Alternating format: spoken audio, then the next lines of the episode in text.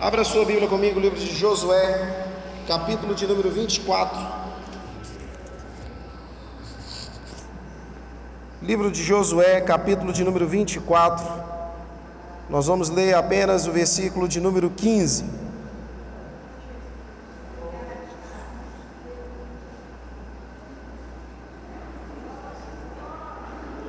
Livro de Josué, capítulo de número 24. Se você pudesse colocar de pé, nós passamos o período do louvor todo sentado. É bom que você estica um pouquinho. Talvez você não cumprimentou quem está atrás de você ou ao seu redor. É bom que você cumprimente esse irmão. Pode perguntar a ele por um instante como é que foi o feriado, deu para descansar. Foi bênção, não foi? Livro de Josué, capítulo de número 24, versículo de número 15. Diz assim: Mas se vos parecer mal cultuar o Senhor, escolhei hoje a quem cultuareis, se os deuses a quem vossos pais, que estavam além do rio, cultuavam, ou os deuses dos amorreus, em cuja terra habitais, mas eu e minha casa cultuaremos ao Senhor. Agora, junto comigo, vamos de novo aí o texto. É Josué que está falando. E Josué diz assim: é o 15. Porém, se vos parecer mal, se vos parecer o quê?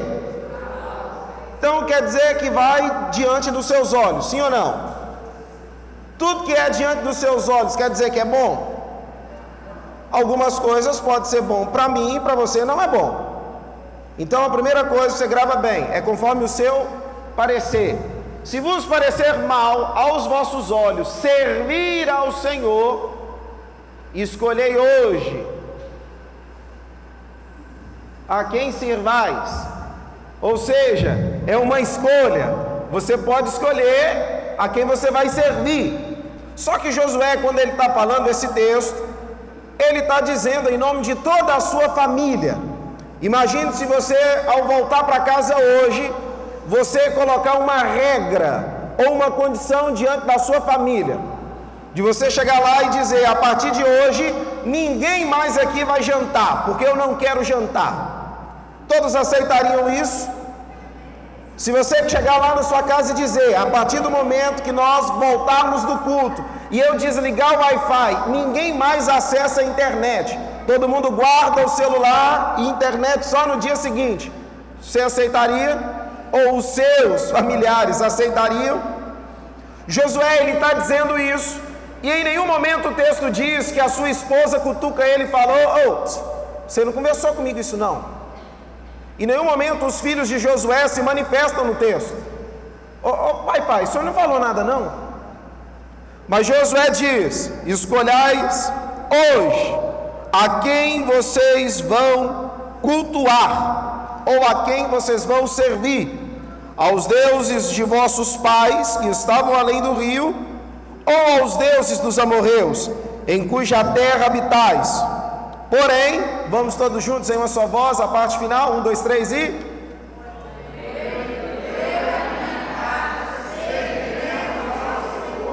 Podemos assentar. Eu e a minha casa serviremos ao Senhor. Você pode repetir? Eu e a minha casa. Sabe o que, eu quero meditar com você nessa noite, meu irmão? Toda família ela é abençoada e ela é bem-sucedida. Afinal de contas, o Senhor ele fez uma aliança com Abraão e ele disse a Abraão: através de ti serão benditas todas as famílias da terra. Porém, por hora ou outra, nós nos esquecemos de alguns detalhes. Há quem pense que uma família, ela só é bem-sucedida ou só é abençoada se ela for completa. Completa pelo quê? Pai, mãe, filho, filha e por aí vai. Uma família sem um pai é uma família, uma família sem uma mãe é uma família, uma família sem filhos também é uma família.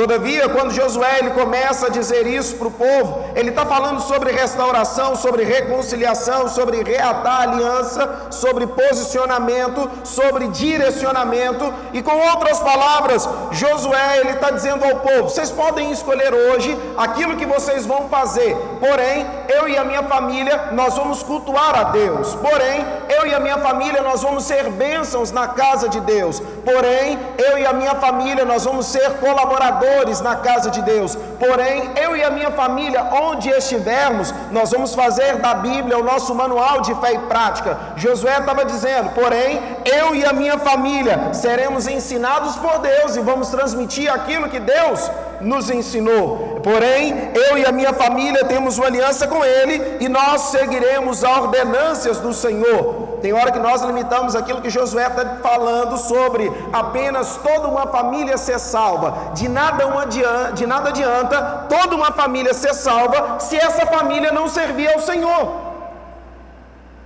Tem uma diferença.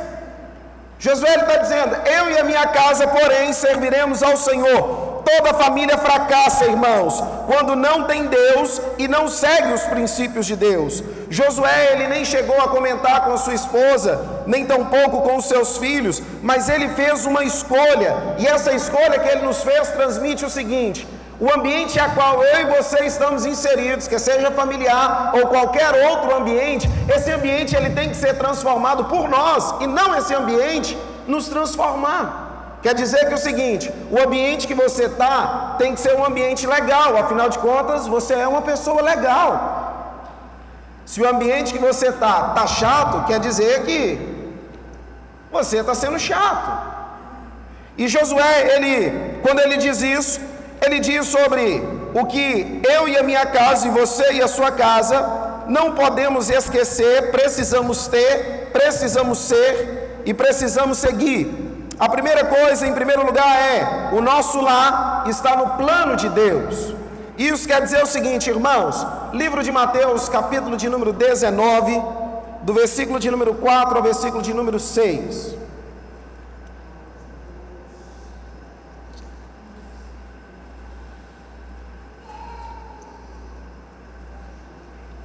Mateus capítulo 19, versículo do número 4 ao número 6. Um irmão ou irmã em alto e bom som, vamos fazer uma leitura que eu vou te interrompendo pouquinho em pouquinho e você não se perde, tá bem? Vamos lá? Apenas um irmão ou irmã em alto e bom som. É Mateus 19. Pode ler. Jesus respondeu: Não estes que desde o princípio o Criador os fez homem e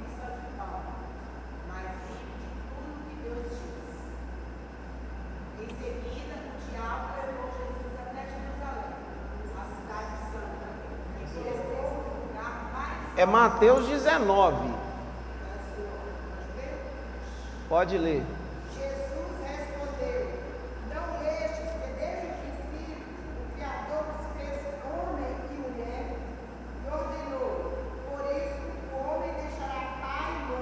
se unirá à sua mulher. O homem vai fazer o que, irmãos? Desde o princípio o Senhor os criou o que? Quer dizer que antes mesmo de Deus criar o homem, o Senhor já estava fundando lá. Quer dizer que quando nós falamos eu e a minha casa, nós não estamos falando apenas de estrutura física, nós estamos falando de família. Família é muito mais do que laço de sangue. Família é um projeto que Deus já o tinha antes mesmo dele criar o primeiro homem. Aí ele coloca para o homem: o homem vai ter que fazer o quê? Vai chegar uma hora que vai ter que deixar pai e mãe, e ele vai ter que simplesmente juntar com a sua mulher? Não, se unir. Tem uma diferença entre estar junto e estar unido. Uniu a sua, a sua mulher e juntos serão o quê? Aí o texto continua dizendo, até o 6.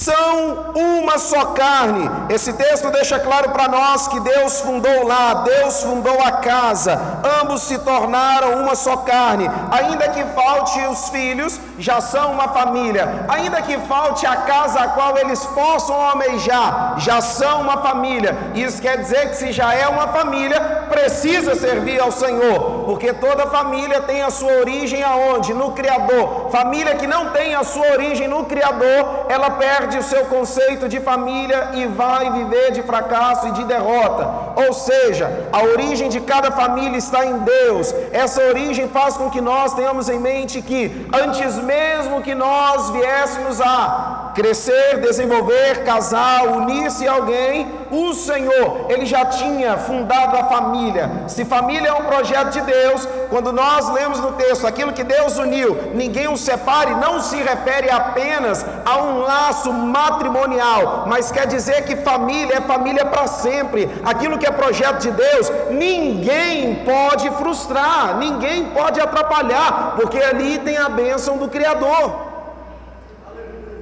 Você está entendendo quando nós repetimos a frase de Josué? Eu e a minha casa, nós estamos dizendo, a minha família é projeto de Deus, por mais que venha projeto de Satanás, projeto de Satanás pode até querer fazer alguma gracinha ou outra, mas não vai prevalecer porque tem a bênção do Criador. Antes mesmo que você tente ter um projeto na sua vida familiar, antes mesmo que alguns dos seus sonhos se frustrem, há um projeto que antecede tudo isso. Esse projeto é o projeto de Deus e nele não há engano, nele não há erro, nele faz com que nós venhamos lembrar do que a palavra do Senhor nos diz em Romanos 8, 28. Todas as coisas cooperam para o nosso bem. A segunda verdade que nós temos, irmãos, Gênesis capítulo 1, versículo de número 28 e 29. Olha que coisa extraordinária quando nós falamos que Deus tem o plano para a nossa família, que a nossa família é plano de Deus. Gênesis 1, versículo 28 e 29. Vamos lá? Um irmão e irmã bem alto.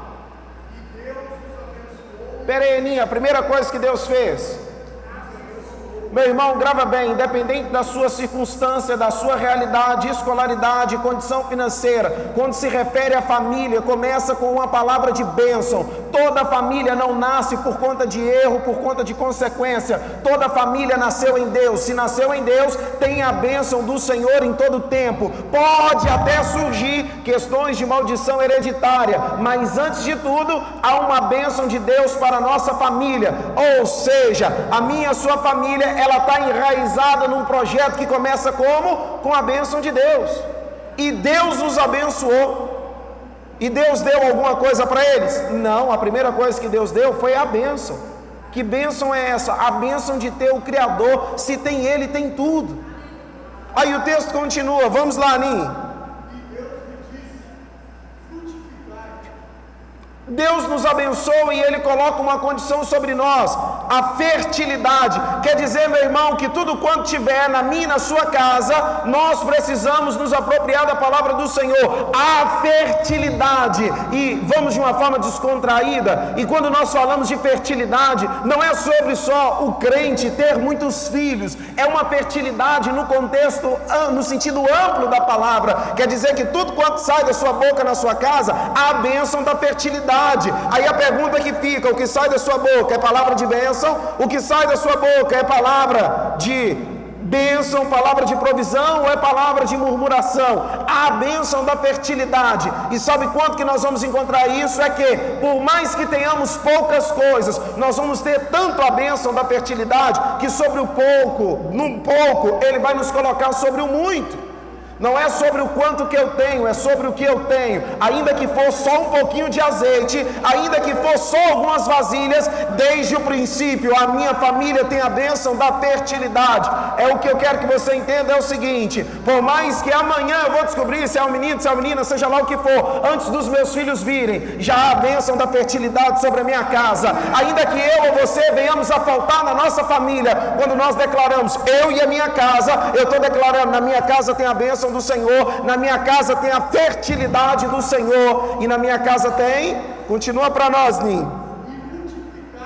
Multiplicação. Oh irmãos, se tem algo gratificante na família daqueles a qual servem a Deus, é a multiplicação. Você coloca um pouquinho de fé em ação e Deus multiplica aquilo, trazendo a realidade infinitamente mais do que tudo que você pediu, pensou, sonhou e esperou. É Deus dizendo: a mesma bênção que eu dei a Adão antes da queda, por misericórdia e graça, eu derramo sobre a sua família.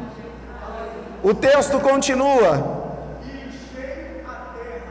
Tem como você encher se não tiver algo dentro de você? Você só pode encher daquilo que você tem, daquilo que você recebe. Sabe o que, que Deus está dizendo? Sobre cada família existe a bênção da fertilidade, a bênção da multiplicação, existe também a bênção da provisão. Em todos os lugares que você for analisar um milagre intimamente ligado à provisão, você vai encontrar que esse milagre aconteceu no seio da família. Lembra da provisão em Caná da Galileia? Família. Lembra de outras provisões do Senhor no seio da família. Onde começa a provisão? Na família. Quer uma prova melhor? Lembra quando o Senhor ele começa a, a sua obra de libertar o povo do Egito? O Senhor dá uma ordem a Moisés: fale para cada família providenciar um sacrifício. A provisão começou o que? De dentro para fora. Irmãos, dentro da sua casa tem a provisão do Senhor. Não espere que a provisão venha de fora, a provisão já está lá dentro enche a sua casa. O texto continua dizendo: O que, é sujeitar, irmão? Sujeitar aí sobre os peixes do mar e sobre as aves do céu e fazer o que? E dominai. Domínio, irmãos, fala sobre poder. Quando se vai fazer uma obra, você tem que colocar numa placa lá fora quem é o engenheiro, quem é o arquiteto daquela obra. Se tratando da família, nós temos um respaldo sobre esse domínio que nós temos. Isso quer dizer, principalmente aos pais, que quando você vai dizer algo aos seus filhos, não é que, ah, o meu filho não vai me ouvir, você fala na autoridade de Deus, no poder que vem do Senhor. Deus, Ele tem nos dado domínio sobre toda e qualquer circunstância terrena. Aí não tem porquê, na minha e na sua família, quando acontecer alguma coisa, de nós pensarmos: ah, a nossa família não vai suportar tudo isso. Vai muito além. E o texto finaliza da seguinte forma: Vamos lá, Ninho.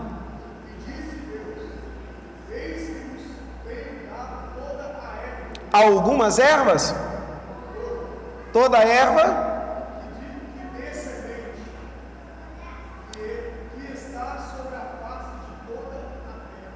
Meus irmãos, toda família, você quer um exemplo? Ao invés de falar toda, a maioria da família tem alguém que, se você ou um ente querido deixar de abençoar, todo mundo acha que ele vai passar necessidade. Na sua família tem alguém assim?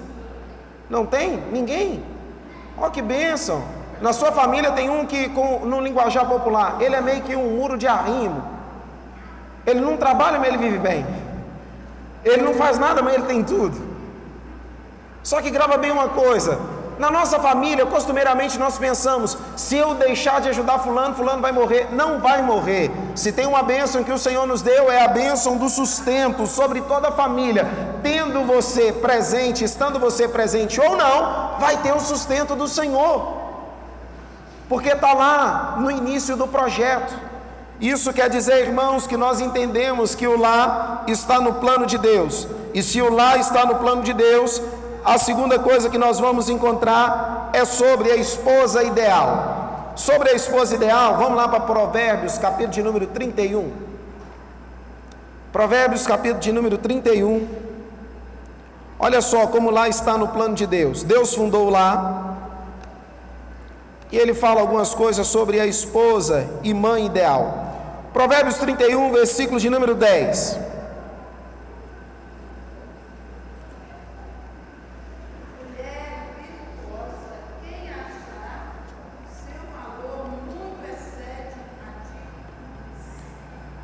Primeiro de tudo, toda família tem a sua mulher, e cada família que tem a mulher, toda mulher, o seu valor excede ao de muitos rubis. Isso quer dizer, irmãos, que a cada homem aqui presente, nós precisamos lembrar que cada mulher que temos na nossa família, quer seja ela mais velha, mais nova, acima ou abaixo de nós, ela tem um valor, e se o valor dela, a Bíblia diz que excede ao de muitos rubis, quer dizer que cada homem deve lembrar que a Bíblia orienta que nós precisamos tratar essas mulheres como um vaso mais frágil. Quer dizer que com mulher não tem como ser ignorante, com mulher não tem como dar patada, com mulher não tem como você falar como fala com seus amigos, com mulher não tem como. Versículo de número 11.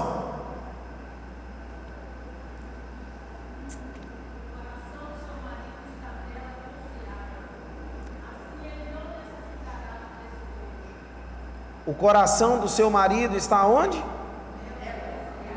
Mulher, se você é virtuosa, o coração do seu marido tem que estar em você. E se o, seu, se o coração do seu marido está em você, você tem tudo com ele. É ou não é? Agora, a mulher só tem o coração do marido nela se ela reconhecer o valor dela.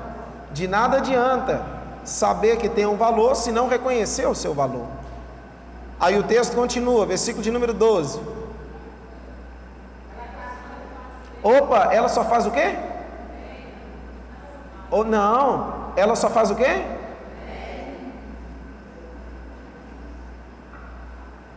Ela só faz o bem. Quer dizer que ela não é vingativa, ela não é rancorosa, ela não é, ela só faz o. É o texto que está dizendo, irmãos.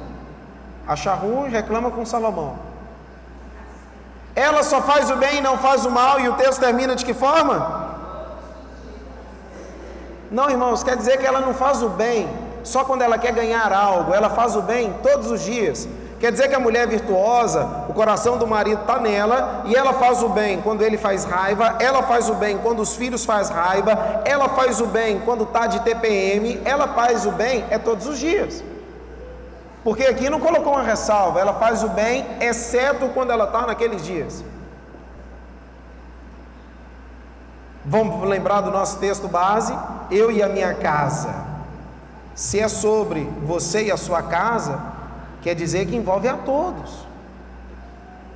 Mas aí tem mais algumas orientações. Vamos lá para o versículo de número 26.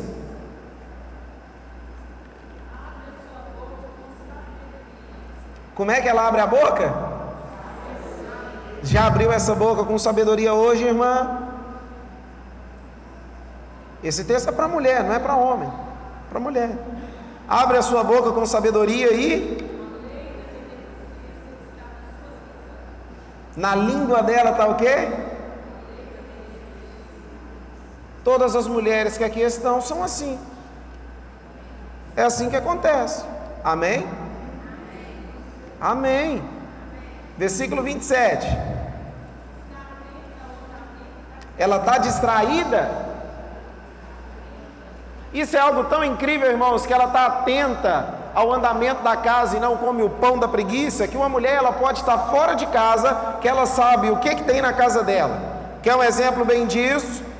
Se esse exemplo se encaixar, eu preciso que você me dê um amém no final. Você que um dia na sua casa precisou mandar uma mensagem para a mulher da casa e falar onde é que está tal coisa, e a mulher sem estar tá em casa, ela falou onde que estava. Amém?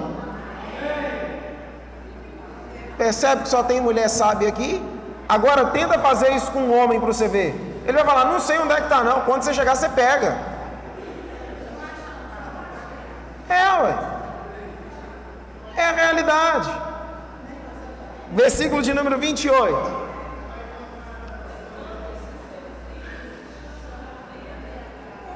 Seu marido também, e ele a louva. Se você é assim, você é digna de louvor. Agora, existe as devidas relações entre marido e esposa. Vamos lá para Efésios, capítulo de número 5. Vamos incluir os maridos no negócio, né? Vai ficar melhor. Efésios capítulo 5, versículo de número 23. Diz assim o texto: Porque o marido é a de quem? Como também Cristo é o cabeça da igreja, sendo ele próprio o salvador do corpo. Irmãos, o marido, ele é o cabeça da mulher. E sobre cabeça, você precisa entender que cabeça você não pode bater ela em qualquer lugar. Sobre cabeça, você não pode ficar muito dia sem lavar a sua cabeça. Aí tem marido que ele é o cabeça na teoria, mas ele não é na prática. Marido que tudo que vai fazer, ah, antes eu preciso ver. Você não precisa ver, tem decisão que é você que toma. Josué, ele não perguntou à esposa dele, meu bem, então, o Senhor colocou um negócio no meu coração, eu preciso falar com o povo, mas antes de eu falar com o povo, eu vou falar com você. E na hora que eu estiver falando com o povo, eu preciso que você interceda por mim, porque se você não estiver junto comigo, como é que o pessoal vai acreditar no que, que eu estou falando? Sobre o marido, seu cabeça, irmãos, não é sobre ele ser um mandatário. A Bíblia está falando que ele é o cabeça, mas a Bíblia não está falando que ele é, o, ele é o poder, ele é o comando, ele é o centro. Tanto é que a Bíblia não fala que ele é o cabeça de si, ele é o cabeça Vai, irmãos, é o finalzinho do texto. Ele é o cabeça da. Ah, aí nós precisamos lembrar de um texto a qual lemos agora há pouco. O homem, quando se une à sua mulher, os dois se tornam uma só carne. o homem é o cabeça da mulher. Aí o versículo continua, o texto continua, versículo de número 24. O irmão e irmã lê para nós em alto e bom som.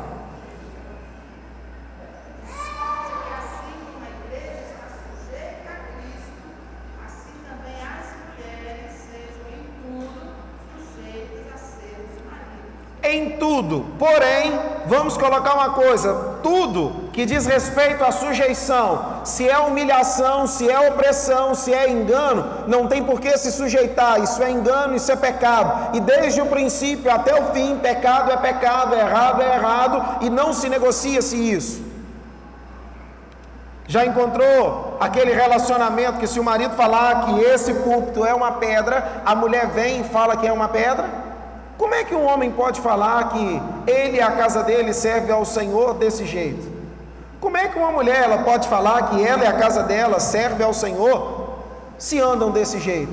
Sobre toda sujeição, conforme aquilo que a palavra diz. Versículo de número 25.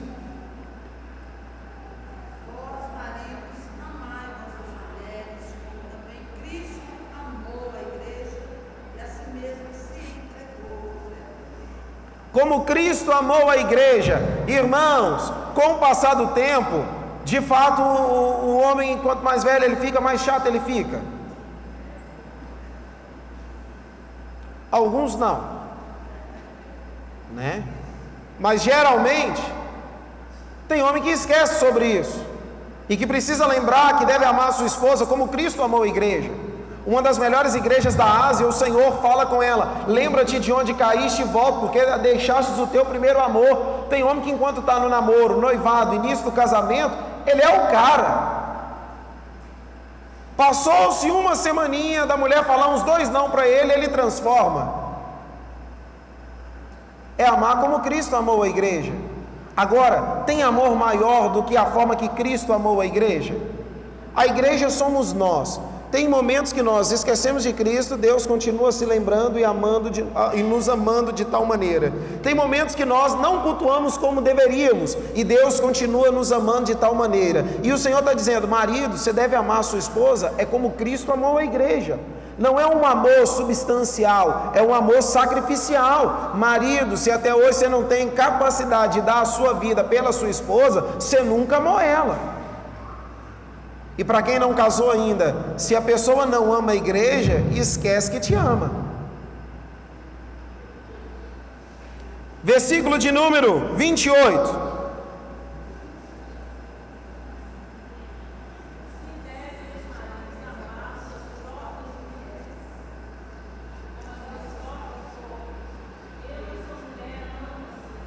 Aí só uma pergunta às irmãs casadas, e com toda sinceridade você me responda, tá bem?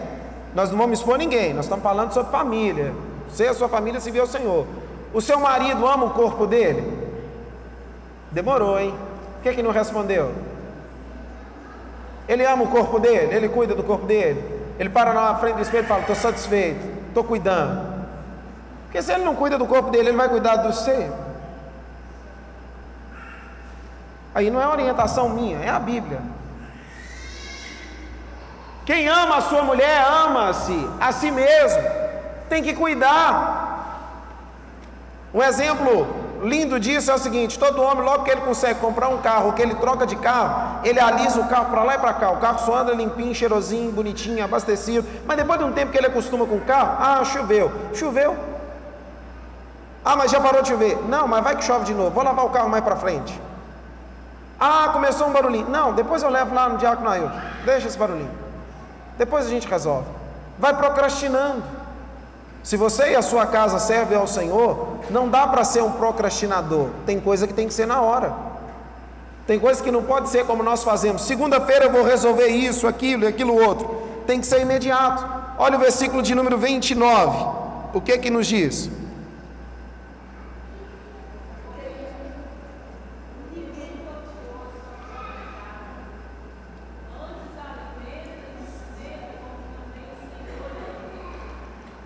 Versículo 31.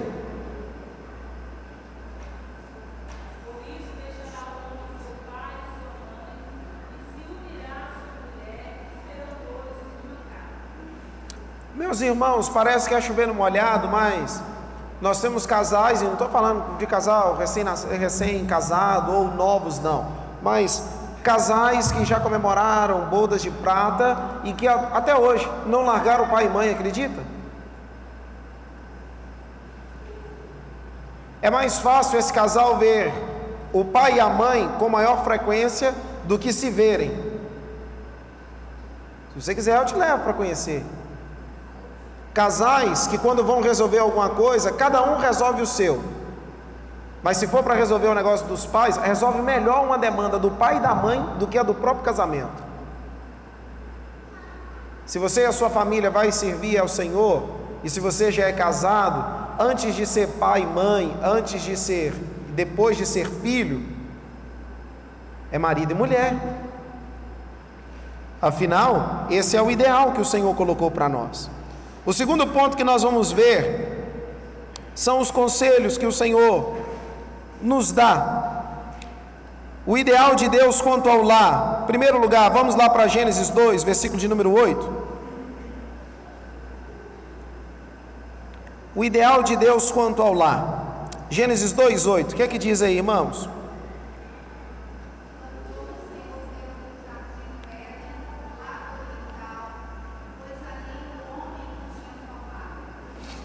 Sabe por que, que muitas das vezes é difícil de nós falarmos, eu e a minha casa serviremos ao Senhor? Porque a maioria não é satisfeito com a casa que tem, com aquilo que Deus o deu, com aquilo onde Deus ali o plantou. O jardim foi a primeira residência de Adão e Eva. Depois daquilo ali, eles tiveram que caçar um outro canto.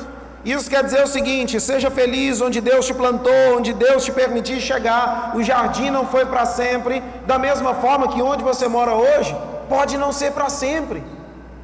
Quer servir ao Senhor você e a sua casa? Seja grato. Vai ter momento que vai ser de fartura, vai ter momento que as coisas vão estar no limite. Um outro texto que tipifica isso para nós, quando nós entendemos o ideal de Deus quanto ao lar, é quando nós vamos para o livro de Lucas, no capítulo de número 2, a partir do versículo de número 39, nós vamos perceber que esqueceram Jesus no templo, e lá no versículo de número 40, ou melhor, no versículo de número 51 e 52, o texto nos diz que o menino Jesus ele crescia em graça, estatura e sabedoria. Isso quer dizer, meus irmãos, que todos os momentos que eu e você fomos gratos pelo lar que Deus nos deu, nós vamos crescer em obediência, nós vamos crescer em cuidado das coisas dos pais, nós vamos crescer na sabedoria. E tem um detalhe: por que, que eu estou te mostrando esses dois textos? Tanto no jardim como Jesus, enquanto filho, terreno, de José e Maria: quem não adquirir sabedoria em casa com os pais, dificilmente vai adquirir sabedoria na vida. Se não aprendeu em casa, vai aprender na escola. Estou falando de sabedoria, não é de conhecimento, não. Tem diferença. O ideal do Senhor para o lado, aquele que diz eu e minha casa serviremos ao Senhor, é um lado de sabedoria. E sobre um lado de sabedoria, irmãos, é extraordinário quando nós vamos na casa de irmãos mais simples, que ninguém tem uma faculdade, ninguém nem concluiu ensino fundamental, mas tem uma sabedoria tão profunda que dá nó em pingo d'água. Lembra de alguns irmãos assim? Você já conheceu gente assim? Esse é o ideal do Senhor para nossa família, e esse ideal passa por alguns conselhos aos pais. Vamos a alguns conselhos aos pais. Colossenses capítulo de número 3. Nós vamos ler dois versículos. Versículo de número 13 e versículo de número 21. Olha os conselhos que o Senhor ele dá aos pais. Colossenses 3, versículo de número 13. Aí, se um irmão puder ler bem rapidinho, porque eu estou sem retorno.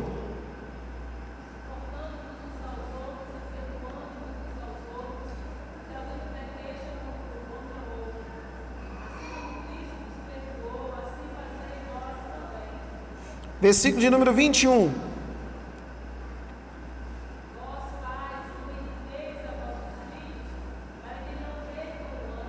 Vós pais não fazeis o quê? Não provoqueis a ira. Tem pai que é mais implicante do que filho e irmão com irmão brigando. Não provoqueis a ira, porque senão vai tirar o ânimo. E pai, quando você provoca a ira no seu filho, sabe o primeiro ânimo que você está tirando dele? A última coisa que ele vai ter prazer é de buscar o Senhor no mesmo lugar que você busca e é de cultuar junto com você. Provoca a ira para você ver. A primeira coisa que seu filho vai te pirraçar. Eu não, se meu pai está na igreja assim, eu vou atrás do meu pai?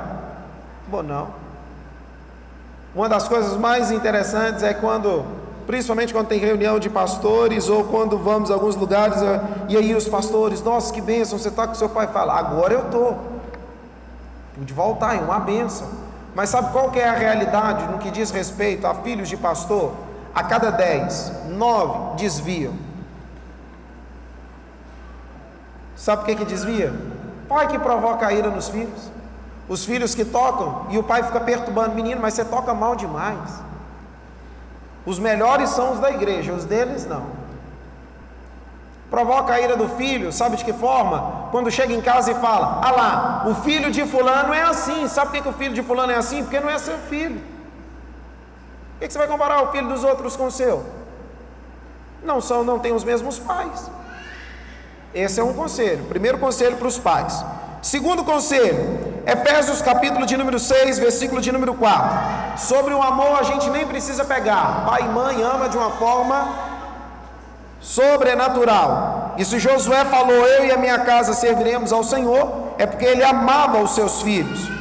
Efésios capítulo 6, versículo de número 4 diz assim: E vós pais, não provoqueis a ira a vossos filhos, mas criai-os na doutrina e admoestação do Senhor. Tem pai que ele não provoca ira, mas ele não admoesta o filho. Tem pai que ele não sabe a doutrina nem para ele, como é que ele vai ensinar a doutrina para o filho? Não é a nossa realidade, irmãos, mas em alguns lugares, alguns pais, ao invés de cultuar no templo, deveriam cultuar no domingo à noite, lá na salinha das crianças, para aprender com o próprio pai, com, com o próprio filho, com a própria filha porque não sabe nada. Ah, mas eu não provoco a ira.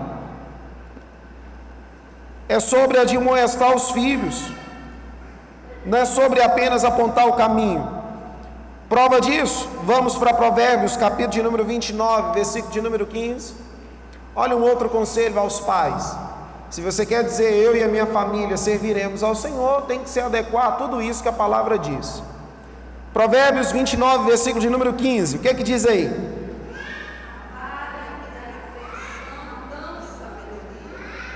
A vara dá o quê? Aí só alguns irmãos aí. Cê, quem já apanhou de vara?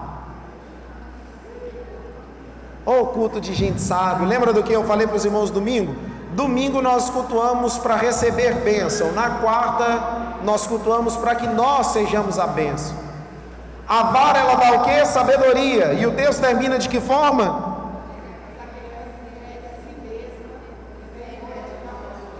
Não quer ser envergonhado? É vara. Vamos para um outro texto para repetir?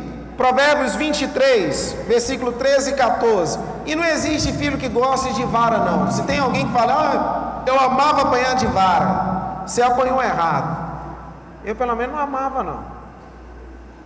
Nunca gostei nem do nome que a vara tinha lá em casa, Santinha. Vê se isso é nome. Você ri porque você não apoiou dela. Provérbios 23, versículo 13 e 14. Não faça o que, Sueli? Aí nós vamos encontrar alguns pais dentro da igreja. Meu filho, minha filha nunca mereceu uma varada. Então é você que merece. Porque não existe filho, biblicamente, que não precise de varada. Meu filho, minha filha nunca apanhou. Prepara, vai te fazer vergonha lá na frente. Continua o texto para nós.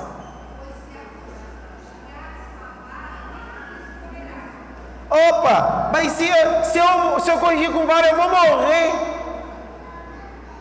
Meu pai e minha mãe com saúde de sobra aí, nunca morreu. Aí vai pai falar que se eu bater é como se tivesse doendo em mim. Nunca vi meu pai e minha mãe chorar porque bateu na gente. Nunca doeu neles. Nunca. Aí esses dias estava lá em casa falando, ai, quando tiver os meninos, vai corrigir? Eu falei, lógico, um dia é da caça, outro é do caçador. Agora é meu momento. Aí ela, ah não, você vai ver que muda. Eu falei, minha filha, por aquilo que Deus me confiou a fazer, eu não posso tirar a vara, eu tenho que ser pai. Se eu não quiser ser envergonhado lá na frente. É assim que funciona. Aí nós vamos encontrar alguns filhos que falam assim: graças a Deus, meu pai e minha mãe nunca botou a mão em mim. Que Deus tenha misericórdia. Não existe filho que não precise ficar sem varada. Aos filhos que nunca tomaram, ainda dá tempo, viu? Pede o pai e a mãe uma dose. Vamos para Deuteronômio capítulo 6, versículo de número 4, versículo de número 9. A Bíblia diz que o pai e a mãe que ama não isenta a, a varada, o pai e a mãe que ama corrige. Então, quando o pai e a mãe bate, pai e mãe está amando de uma forma diferente, mas está amando. Deuteronômio capítulo 6. Vamos versículo de número 6 apenas, para ganhar tempo. Esteja, e estas palavras que hoje te ordeno estarão no teu coração, e as ensinarás a teus filhos, e delas falarás assentado em tua casa e andando pelo caminho, e deitando-te e levantando-te. Em todo tempo, irmãos, instrua os seus filhos, não por aquilo que eles podem apenas ouvir, mas por aquilo que eles podem ver você fazendo. A fala pode até convencer, mas o exemplo ele arrasta. Outro conselho, vamos para Mateus, capítulo de número 18. Ou melhor, vamos para Jó, capítulo 1, versículo de número 5. Mateus 18, que eu ia te falar, é sobre ter estima pela criança. Se você não valorizar as crianças que Deus colocou na sua casa, você está perdido. Jó capítulo 1, versículo de número 5. Olha o que, que o texto diz aí. Quem encontrou, leia para nós, alto e bom som.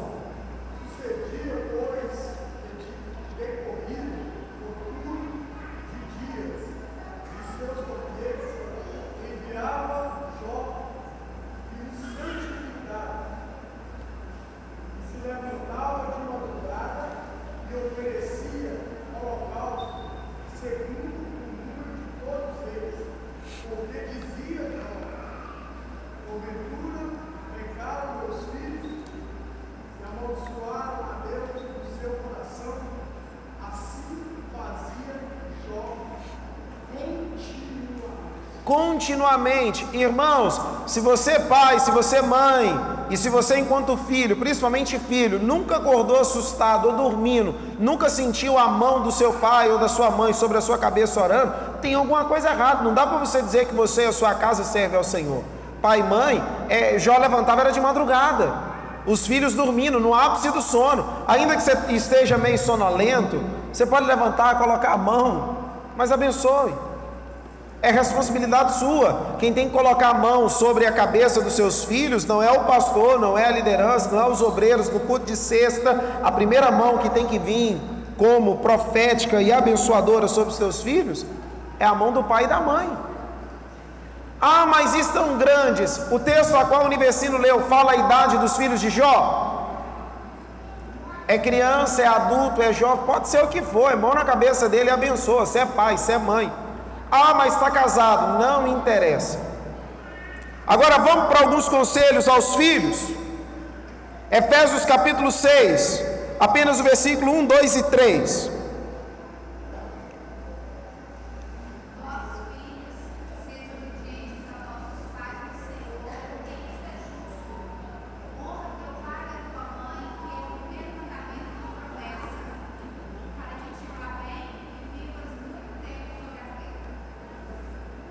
Leu 3? Aos filhos é cabível a obediência e o cuidado aos pais. Das muitas frases que tínhamos, uma delas era a seguinte: a língua pode dar coice dentro da boca, mas você não pode responder. Obedece calado. E sobre obedecer calado, tinha uma célebre frase que era a seguinte: calado, você está errado. Se não obedece dentro de casa, não obedece pai e mãe, vai obedecer quem? Acha que vai ser um bom aluno, um bom profissional? Vai dar errado. Aos filhos, desde a menor idade até a maior idade, aos pais cabe obediência. Depois da obediência, a honra. Honrar pai e mãe não é só com presente. Honrar com a, a, o pai e mãe vai muito além disso. Aí tem filho que falta 40 dias para o Natal quer ganhar um presentão, mas não quer obedecer e não sabe o que é, é honrar. Segundo conselho aos filhos, vamos para 1 Timóteo capítulo 5, versículo de número 4. O texto fala sobre o melhor comportamento no lar. 1 Timóteo capítulo de número 5, versículo de número 4.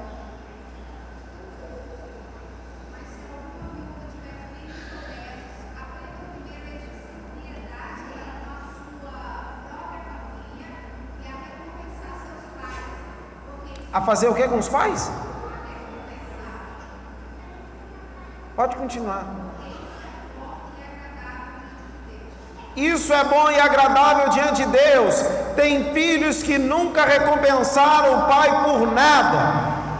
Nenhum obrigado pelo almoço que come, nenhum obrigado pela cama que dorme, nenhum obrigado por nada. Nenhum obrigado pela faculdade que fez, nenhum obrigado pela habilitação que tirou, nenhum obrigado por ter dado a vida. Antes de conquistar e cuidar lá fora, cuida dentro de casa primeiro. Recompensa os pais. Tem um negócio que só acontece lá em casa, que é mais ou menos assim: de vez em quando, eu lá de casa, eu tenho que pedir um Uber para a mãe. E aí um dia eu pedindo, aí uma pessoa comentou comigo assim: Mas sua mãe não sabe que tem que pagar, não? Ela fala assim: não, já vai pago aqui. Se ela souber, eu não sei. Ela só pede, do nada. Ele vai falar: pede um Uber aí para mim que eu tenho que ir para não sei aonde. Aí eu vou pedir, ela fala: não, pede daqui a pouco, porque eu vou arrumar. Na hora que eu estiver pronto, eu te aviso. Aí ela avisa, eu peço Uber. Dois minutos depois ela fala: cancela, seu pai chegou. Para quem não usa Uber e ela não sabe disso, você paga uma multa depois te cobram, nada é de graça. Agora ela está sabendo, tá vendo? Há momento oportuno para tudo. Filhos têm que aprender a recompensar os pais. Sabe o que é isso? Você, enquanto filho, quer seja casado ou não, principalmente os casados, aproveita amanhã no final de tarde, antes de ir para casa, leva alguma coisa lá para os seus pais. Eu me lembro de algo que, principalmente Sueli fez quando ganhou o primeiro salário, ela comprou que ela comprou? Foi um cordão? Um cordão de ouro com meu nome. Deu para o pai. Nós precisamos, irmãos, enquanto filhos, aprender a recompensar os pais. Se quer dizer eu e a minha família serviremos ao Senhor, tem que ter essa palavra gravada no coração. Esse deve ser o comportamento dentro do lar. Para finalizarmos com, é, sobre conselho aos filhos, Colossenses capítulo 3, versículo de número 20. Obedecer em quê? Não, Sueli, fala bem alto porque temos muitos filhos aqui. Obedecer em? É isso aí, em tudo. em tudo que te agrada, em tudo que não te agrada, em tudo que você concorda, em tudo que você não concorda, aos filhos, obedecer em tudo. E o resto não interessa. Obedecer por quê? Porque sim. Porque obedecer é melhor do que sacrificar. Se agrada ao Senhor, obedecer em tudo. Em 15 minutos eu pretendo encerrarmos, irmãos. Vamos para Tito, capítulo de número 2, versículo 2 ao 9. Geralmente eu termino às 9, mas como eu peguei depois de 8 e peguei era 8 e 15, então eu vou usar esses 15 minutos. Vamos lá. Tito capítulo 2. A partir do versículo de número 2. Olha como que deve ser a influência no meu e no seu lar.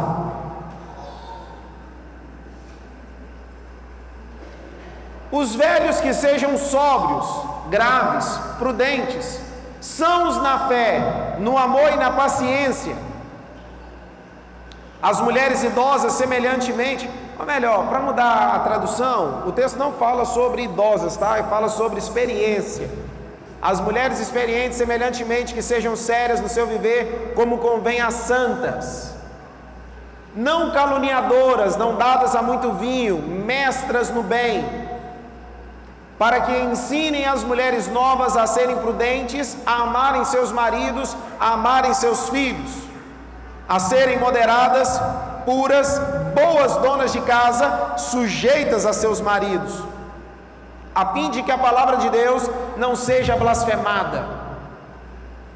Exorta semelhantemente os jovens a que sejam moderados em tudo te dá, por exemplo, de boas obras, na doutrina mostra incorrupção, gravidade, sinceridade. Linguagem sã e irrepreensível, para que o adversário se envergonhe, não tendo nenhum mal que dizer de vós. Exorta os servos a que se sujeitem a seus senhores e em tudo agradem, não contradizendo. Quando nós lemos isso, nós precisamos entender que a influência do lar cristão deve ser um lar que todos façam de tudo para manter a alegria. Irmãos, não tem nada pior do que você entrar numa casa que não tem alegria, que é todo mundo rabugento Todo mundo com a cara fechada, carrancuda, parece que nada está bom. E sobre isso, grava bem uma coisa: sobre aqueles que gostam de dizer, não, lá em casa tem que ser linha dura, tem que ser pulso firme. Se na sua casa não tiver alegria, descontração, momento de festa, os seus filhos vão se alegrar com as palhaçadas que o mundo oferece. Que o seu lar seja um lugar de alegria. O exemplo de Abraão tipifica isso em Gênesis 18, 19. Olha o que, que Abraão nos dá como exemplo. Gênesis 18, 19. Em alto e bom som.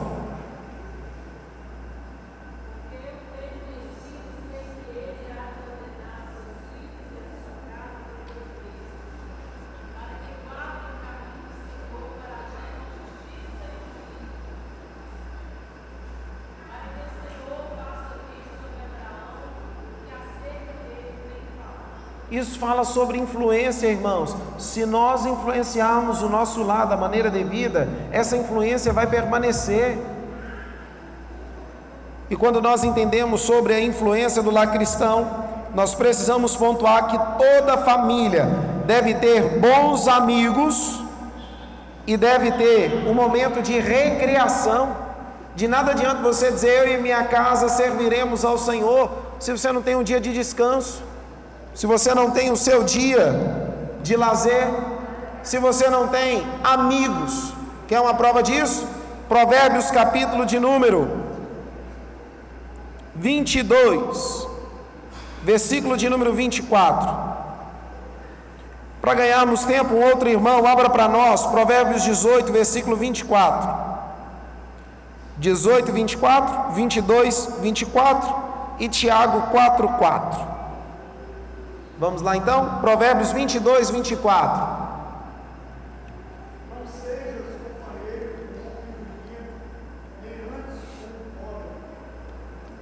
Se eu e a minha casa serviremos ao Senhor, nós precisamos ter amigos. E qual deve ser as diretrizes dessas amizades? Em primeiro lugar, seguindo o que a palavra do Senhor nos diz, Provérbios 22, 24. Não sejas companheiro do homem briguento. Seja amigo de gente briguenta que você vai brigar mais do que eles. Segundo texto, Provérbios 18, 24.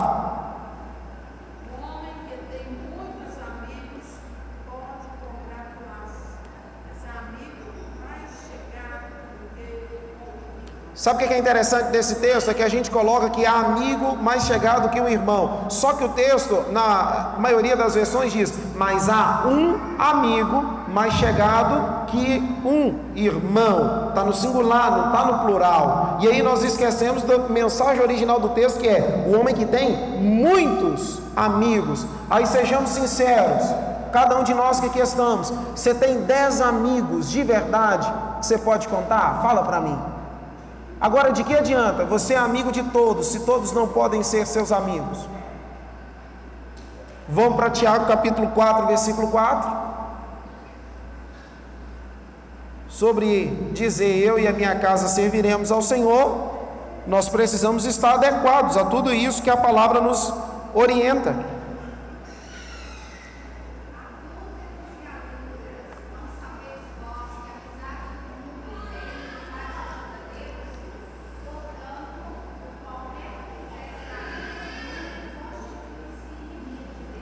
Não tem como você dizer, Fulano é uma pessoa maravilhosa, agradável demais. E eu, aí nós vamos encontrar, principalmente crente dizendo isso.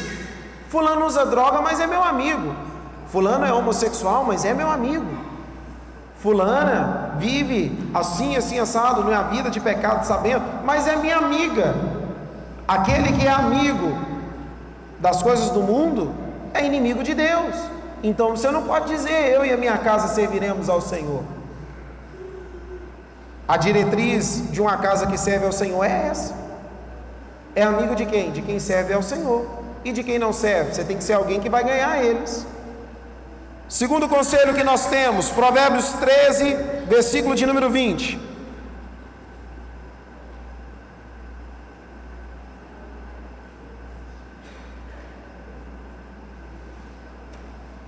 Na tela aí, Provérbios 13, 20.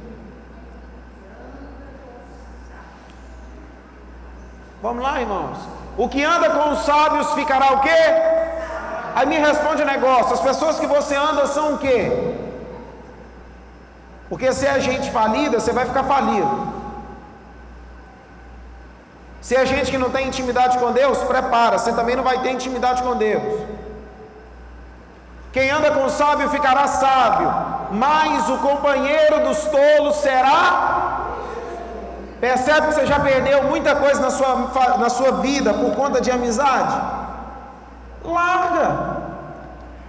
Tem que ser amigo de quem tem a acrescentar. Outro conselho que o Senhor nos dá sobre amizade, 2 Coríntios capítulo 6, versículo de número 14. 2 Coríntios 6, 14. E enquanto abre, eu preciso te lembrar de Amós 3,3. Como é que vão andar dois juntos se não estiverem de acordo? Eu gosto muito de dizer isso e falava muito isso lá no Castanheiras. Deus, Ele não faz acepção de pessoas, mas você é Deus. E se você não é Deus, você tem que fazer. Salmo 1: Bem-aventurado o varão que não se detém no caminho dos pecadores, nem se assenta na roda dos escarnecedores. Eu não posso andar com todo mundo. 2 Coríntios 6,14, o que é que diz aí?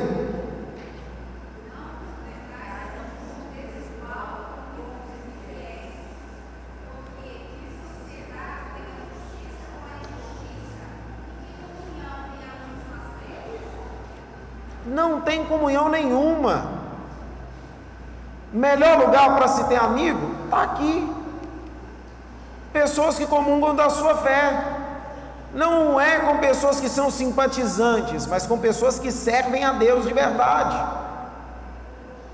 Isso é que deve ser a nossa diretriz. Abra sua Bíblia, 1 Samuel, capítulo 18, versículo de número 1 e o versículo de número 4. E nós vamos encerrar por aqui. E semana que vem a gente continua falando sobre você e a sua casa, a casa que serve ao Senhor, como ela deve ser. 1 Samuel capítulo 18, versículo de número 1. Olha o fundamento da amizade verdadeira. Em alto e bom som, irmãos.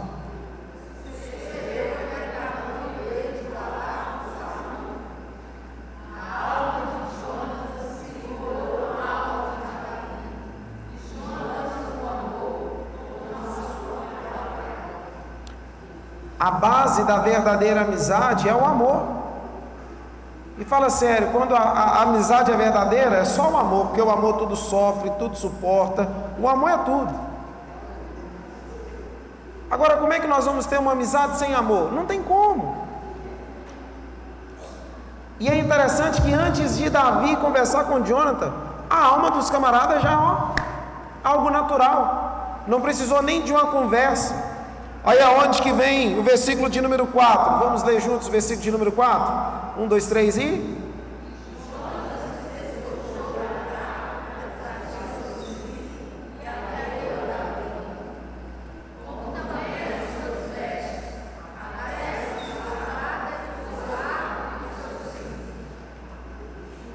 Irmãos, a amizade verdadeira, ela tem como base o amor, mas ela também, ela tem um valor que é maior do que o custo.